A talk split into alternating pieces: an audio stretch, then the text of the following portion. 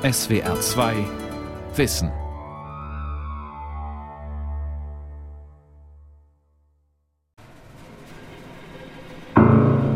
Wir wissen, dass die Materie im Universum zu 85 Prozent aus etwas besteht, was man nicht im Standortmodell beschreiben kann. Ich denke, man hat sich da in eine Richtung verrannt, die nicht besonders vielversprechend ist. Die leichtesten supersymmetrischen Partner könnten die dunkle Materie sein. Allerdings gibt es dafür keine Anzeichen jetzt aus dem Beschleuniger. Aber ich denke, wir sind zum Beispiel in der LHC-Physik jetzt dabei, uns in dieser Richtung ein bisschen auch umzuorientieren und neu auszurichten. Ich denke, es könnte durchaus sein, dass es halt einfach vier verschiedene Wechselwirkungen sind und die sitzen halt einfach nebeneinander und das war's. Und dann ist das Universum halt nicht schön. Ja, könnte sein, es wäre ja traurig. Jetzt neu ist halt diese Sache mit dem Multiversum. Ich halte das alles nicht mehr für Wissenschaft. Kosmologie in der Krise? Abschied von der Weltformel. Eine Sendung von Dirk Lorenzen. Seit den 70er Jahren ging es in der Physik sehr überschaubar zu, geradezu gemütlich. Die Arbeitsgrundlage war das Standardmodell mit seinen 25 Elementarteilchen. Etliche davon wurden erst nach der Vorhersage durch die Theorie im Experiment bestätigt, wofür es regelmäßig den Nobelpreis gab. Den letzten Triumph dieser Art verkündete am 4. Juli 2012 Joe Incandela, Leiter eines der großen Experimente am Teilchenbeschleuniger Large Hadron Collider LHC in Genf. Wir haben das Standardmodell in unseren Messungen so gut bestätigt, dass wir zuversichtlich sind, nun das seltenste Teilchen zu beobachten, das Higgs. Auch diese Entdeckung wurde mit einem Nobelpreis gefeiert, doch seither herrscht Katerstimmung. Denn es ist nicht klar, wie es in der Physik weitergeht. So schön das Standardmodell auch funktioniert, es hat gravierende Lücken. Es liefert keine Erklärung für die dunkle Materie und die dunkle Energie, die unsichtbaren Supermächte im Kosmos. Und es scheitert daran, die Schwerkraft, die Gravitation mit den anderen drei Kräften zu vereinen, die es in der Natur gibt. Der Traum einer Weltformel, die in einem großen Wurf den gesamten Kosmos beschreibt, ist erst einmal ausgeträumt. Das Standardmodell der Teilchenzoo und die vier Kräfte. Die Physiker haben durchaus viel erreicht. Ihr Standardmodell erklärt, woraus ein Apfel besteht oder warum die Sonne scheint, wie radioaktive Kerne zerfallen oder Galaxien erstrahlen. Allerdings war das Higgs-Teilchen die letzte Entdeckung.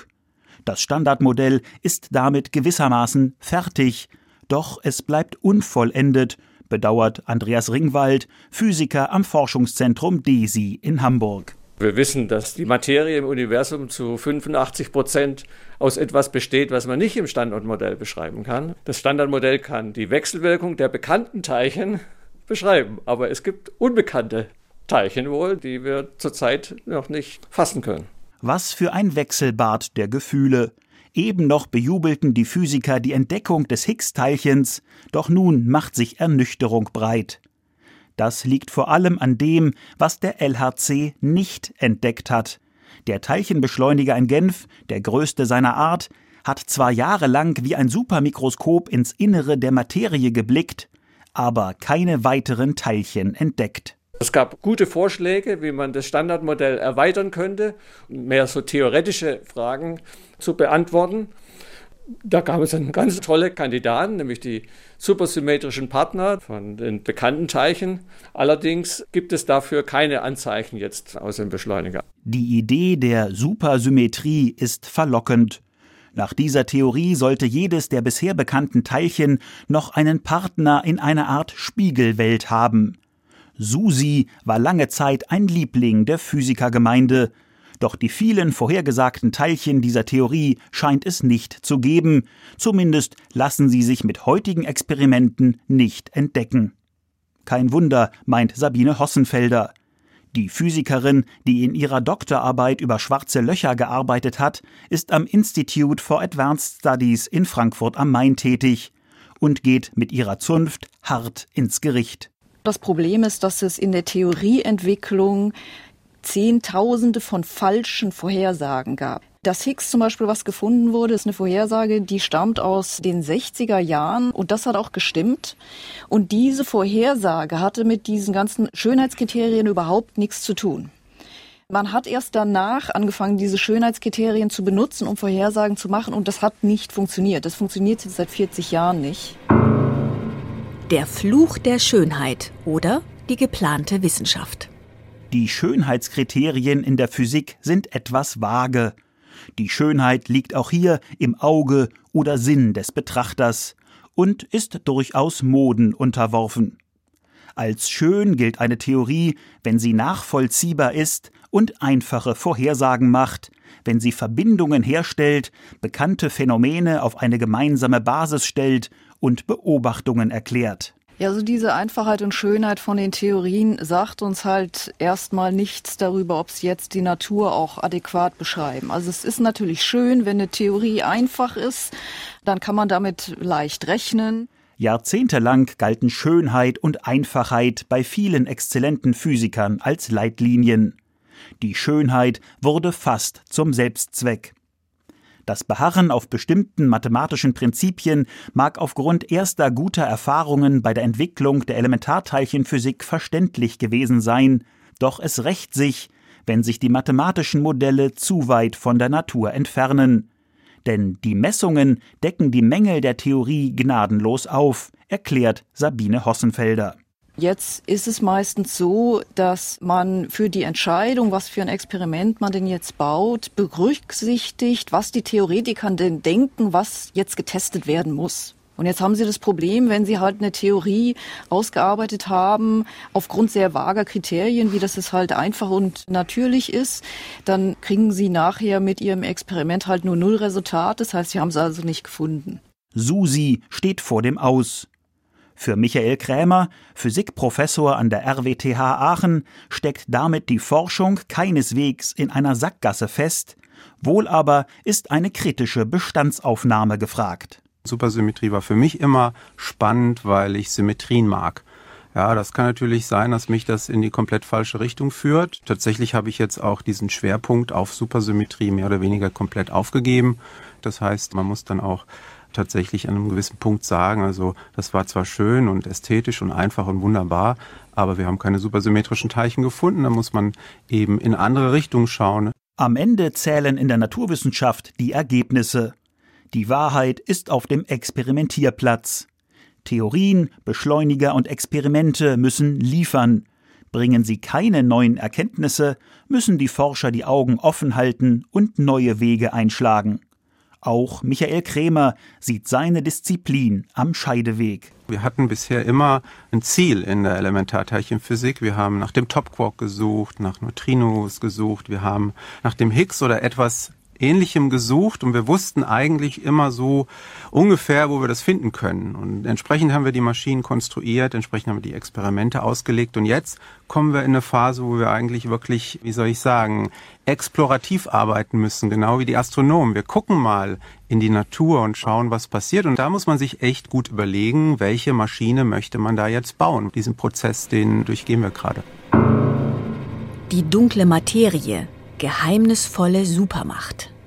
Schon im Jahr 1933 hat der Schweizer Astronom Fritz Zwicky erstmals die Vermutung geäußert, dass es im Weltall sehr viel mehr gibt, als die Forscher mit ihren Teleskopen zu sehen bekommen. Fast 90 Jahre später gehört die dunkle Materie für Kosmologen zum Standardinventar des Universums. Dark matter is the new form of matter. Most of the matter in the universe is made of something other than atoms. Dunkle Materie ist eine ganz neue Form der Materie. Der größte Teil des materiellen Universums besteht aus etwas ganz anderem als den uns vertrauten Atomen.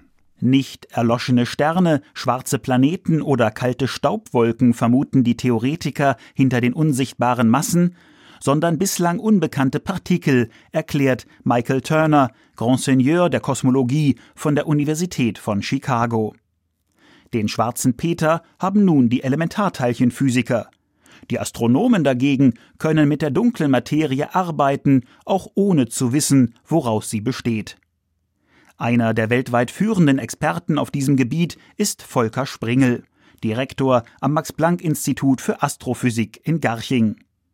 In Computersimulationen stellt er nach, wie aus dem Einheitsbrei von Materie und Strahlung kurz nach dem Urknall das heute hochstrukturierte Universum geworden ist, mit Galaxien, Sternen und großen Leerräumen.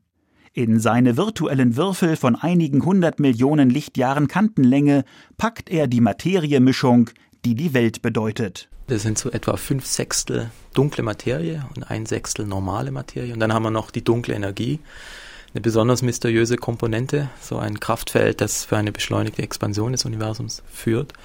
Das ist die Mischung, die man braucht, um die großräumige Struktur im Universum auch zu erklären. Die Materiemischung ist der kosmische Teig, die Schwerkraft das Backpulver. Dunkle Materie lässt sich weder in den Beschleunigern nachweisen, noch mit Teleskopen im All direkt beobachten. Sie leuchtet nicht, sie strahlt nicht und sie absorbiert kein Licht. Doch sie hat eine fundamentale Eigenschaft. Sie zieht an. Die dunkle Materie verrät sich indirekt durch ihre Schwerkraft, die auf die leuchtenden Sterne und Galaxien wirkt. Wir sehen hier eine Computersimulation auf einem Superrechner der Entstehung der Milchstraßengalaxie. Das hat hier angefangen kurz nach dem Urknall und hier oben rechts sehen Sie auch eine Zeitskala. Wir sind jetzt 310, 320, 340 Millionen Jahre nach dem Urknall. Der ganze Film wird hier 13,5 Milliarden Jahre laufen. Ist natürlich ein extrem beschleunigter Film. Das Ganze dauert jetzt für uns nur noch zwei Minuten, bis die Milchstraße dann entstanden ist über diese 13,5 Milliarden Jahre. Auf dem Bildschirm vor Volker Springel vollzieht sich rasant die kosmische Entwicklung. Aus der himmlischen Ursuppe kurz nach dem Urknall formt sich wie von Geisterhand ein feines Netz voll roter, gelber, grüner und blauer Linien und Knoten. Die Farben geben an, wie viel Energie in den Strukturen steckt. Wir sehen die sehr feine filigrane Struktur der dunklen Materie am Anfang. Es entstehen zunächst sehr kleine Klümpchen aus dunkler Materie, die weitere Masse anziehen aus ihrer Umgebung die ziehen sich gegenseitig an, verschmelzen miteinander und bilden dann jetzt hier in der Mitte diese Protogalaxie. Das ist der Kern einer Galaxie, der dann später die Milchstraße sein wird. wir sehen, dass es ein sehr dynamischer Prozess ist und es entsteht jetzt diese kollektive Wolke aus dunkler Materie, in deren Zentrum dann auch die Sterne entstehen.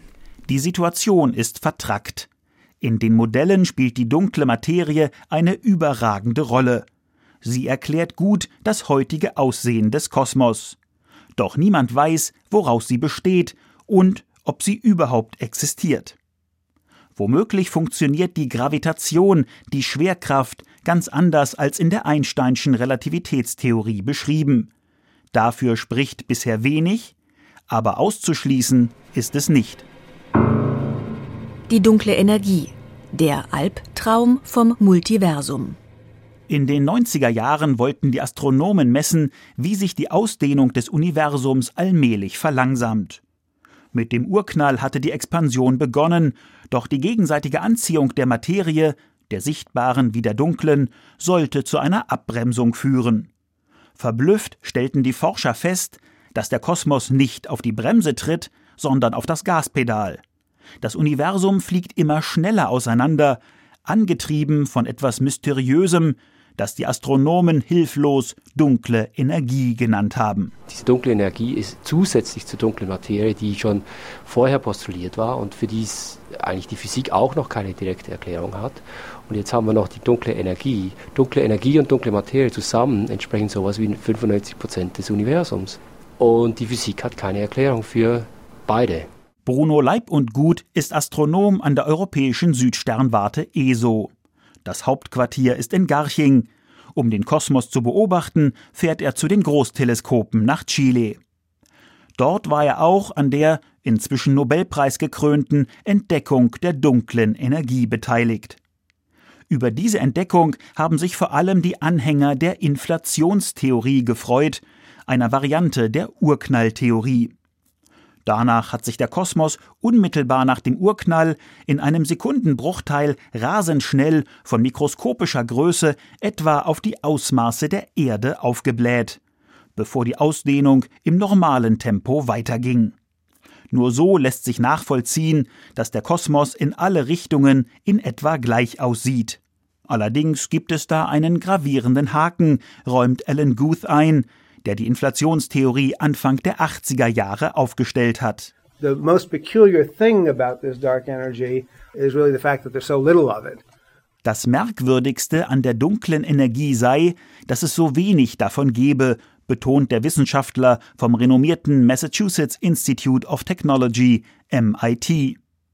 Wenn man theoretisch abschätzt, wie viel dunkle Energie es im Kosmos geben sollte, erhält man nämlich ein erstaunliches Ergebnis. The natural answer that we would pick would be about 120 orders of magnitude larger than the observed dark energy.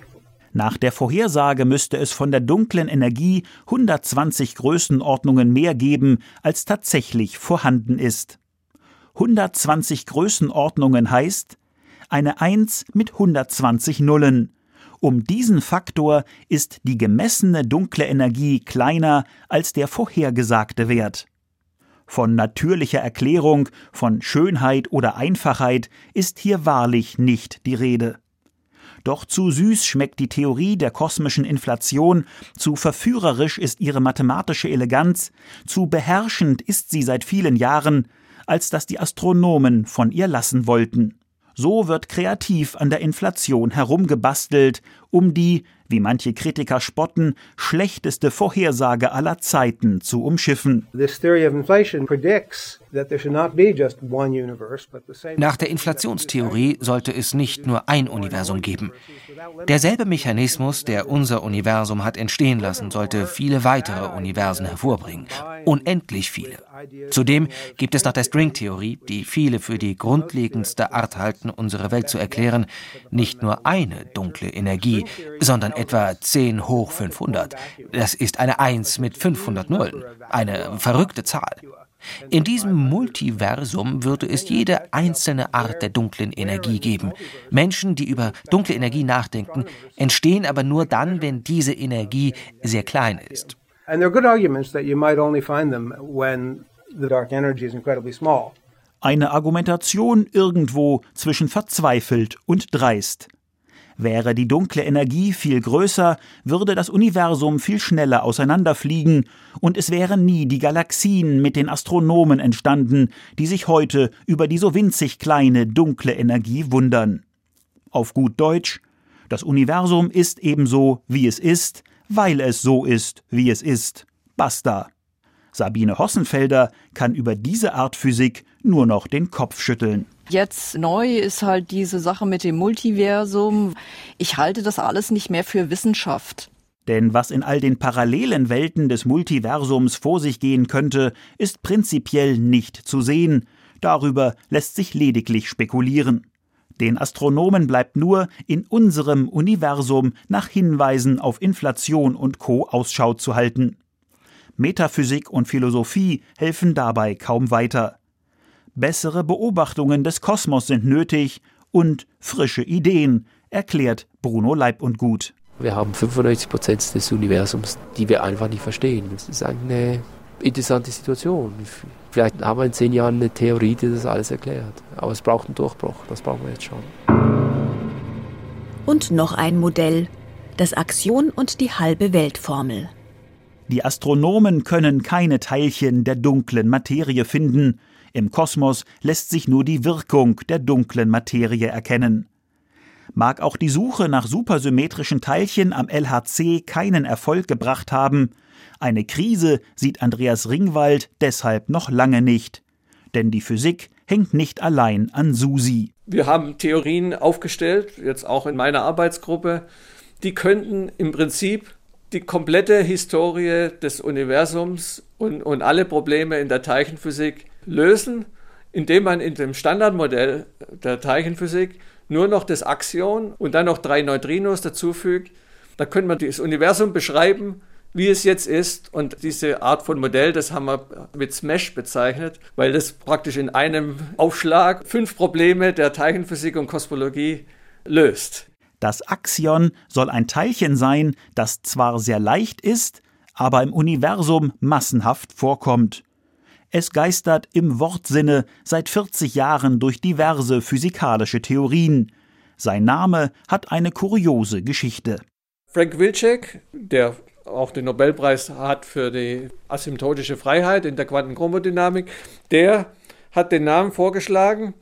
Er hat gesagt, also einerseits das Axion, das löst das starke CP-Problem und das starke CP-Problem, das tritt deswegen auf, weil es ein, ein Problem mit einem sogenannten axialen Strom in der Quantenchromodynamik gibt. Aber gleichzeitig gibt es in den USA ein, ein Waschmittel, das heißt Axion. Deswegen hat er gemeint, das ist der ideale Name, weil das Axion ja ein Problem in der Quantenchromodynamik reinwäscht. Das Axion ist ein Wundermittel, das nicht weniger als fünf grundlegende Probleme des Standardmodells lösen könnte. Beim CP-Problem geht es darum, warum es im Kosmos viel mehr Materie als Antimaterie gibt. An sich sollten beide Materiesorten gleich häufig vorkommen und beim Kontakt zerstrahlen. Doch nach dem Urknall ist offenbar Materie übrig geblieben, denn sonst gäbe es uns nicht. Das Axion könnte dieses Problem wegwaschen, ebenso das der dunklen Materie und das der Inflation, sowie zwei weitere sehr spezielle Rätsel der Physik. Augenzwinkernd holt Andreas Ringwald aus dem Regal eine grün-weiße Dose, auf der dick Axion steht. Ich habe das in der Hand. Da, ich habe das auch aufgemacht, habe geguckt, wie die dunkle Materie aussieht. Und da war ich ein bisschen enttäuscht, weil das ein Lindgrün ist. Aber riecht gut. Lange Zeit haben die meisten Physiker das Axion nicht sehr ernst genommen.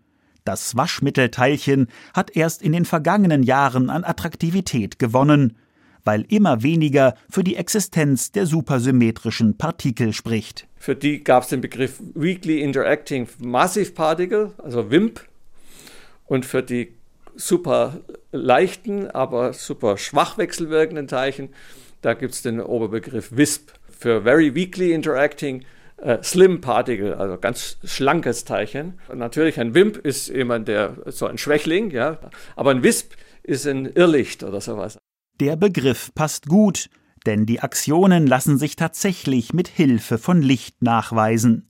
Sie können sich in einem starken Magnetfeld in Licht umwandeln und umgekehrt.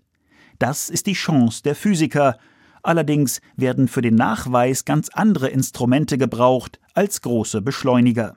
Wir suchen nach Licht durch die Wand. Wir senden einen Laserstrahl entlang einem starken Magnetfeld und in diesem starken Magnetfeld, wenn das Axion existiert, sollte sich dieser Laserstrahl umwandeln in ein Axion. Und das Axion fliegt durch jegliche Hindernisse und hinter einem Hindernis, das eigentlich den Laserstrahl total absorbieren sollte, da bauen wir wieder ein Magnetfeld auf. Und in diesem Magnetfeld kann dann das Axion wieder zurückkonvertieren in Photon. Und es sieht so wirklich so aus, wie wenn das Licht, das vor der Wand war, das hinter der Wand wieder angekommen ist. Dieses Irrlicht klingt nach physikalischer Zauberei. Licht wird auf eine Wand gelenkt, es wandelt sich in Aktionen um, die die Wand mühelos durchfliegen und dahinter wieder Lichtstrahlen bilden. Experimente dieser Art laufen bereits, eine deutlich empfindlichere Version bauen Andreas Ringwald und sein Team gerade am DESI in Hamburg. Womöglich bringen die Aktionen neuen Schwung in die Elementarteilchenphysik. Zudem sind die Experimente zu ihrem Nachweis recht klein und kosten nur einige 10 Millionen Euro und nicht etliche Milliarden wie der Teilchenbeschleuniger LHC bei Genf. Die Smash-Theorie und das Axion haben zudem noch einen weiteren großen Vorteil. Das Besondere an Smash ist, dass es so viele Vorhersagen gibt. Also das ist sozusagen in den nächsten zehn Jahren falsifizierbar. Das finde ich das Schönste an dem Ganzen. Wie einst bei Kepler. Gute Ideen verzweifelt gesucht. Nach zehn Jahren Messungen mit dem LHC steht die Elementarteilchenphysik vor einem Umbruch. Das Standardmodell ist perfekt bestätigt, löst aber nicht die verbleibenden großen Fragen. Warum gibt es überhaupt Materie im Kosmos? Woraus besteht die dunkle Materie? Was hat die Inflation verursacht? Was treibt die dunkle Energie an? Und dann gibt es noch immer keinen Fortschritt, die Quantenmechanik und die Einsteinsche Relativitätstheorie zusammenzuführen. Man möchte, dass die Theorie, die denn jetzt alles beschreibt, möglichst wenig Willkür hat. Es soll halt alles Sinn machen. Ich höre manchmal Physiker, die sagen, diese Theorie soll sich selbst erklären, was ich ehrlich gesagt für Blödsinn halte. Es geht da ganz konkret darum, dass wir die vier bekannten fundamentalen Wechselwirkungen alle unter einem Hut bringen. Eine Art Weltformel müsste die Schwerkraft, die Gravitation mit den drei anderen bekannten Kräften der Natur zusammenbringen oder Wechselwirkungen, wie die Physiker das nennen. Ich denke, es könnte durchaus sein, dass es halt einfach vier verschiedene Wechselwirkungen sind und die sitzen halt einfach nebeneinander und das war's. Und dann ist das Universum halt nicht schön. Ja, könnte sein, es wäre ja traurig. Michael Krämer von der RWTH Aachen hofft noch immer auf den genialen Einfall einer Physikerin oder eines Physikers, der den Kosmos in einem großen Wurf erklärt.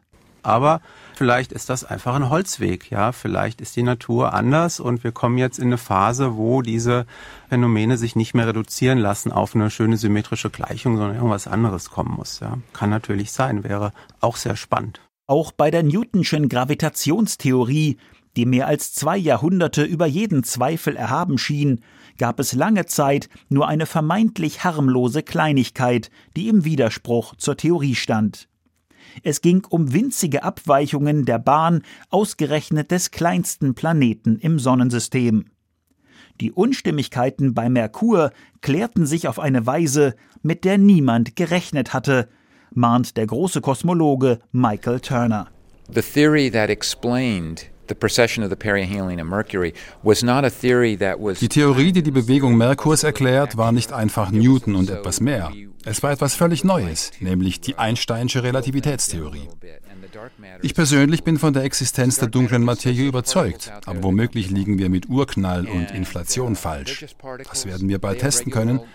Und dann wird klar, was im Kosmos vor sich geht. Vielleicht erwartet uns eine viel größere Revolution, als wir uns heute vorstellen. But it could be that we're in for an even bigger revolution than we imagined. In der Geschichte der Naturwissenschaften gab es immer große Umbrüche. Neue Ideen lösen alte Modelle ab. Johannes Kepler hat einst mit der zündenden Idee der elliptischen Planetenbahnen ein anderthalb Jahrtausende geltendes Konstrukt aus ineinander geschachtelten Kreisbewegungen zum Einsturz gebracht. Vielleicht bringt bald ein ähnlicher Geniestreich dunkle Materie, dunkle Energie, Quanten- und Relativitätstheorie unter einen Hut. Oder er ersetzt dies alles durch etwas völlig Neues.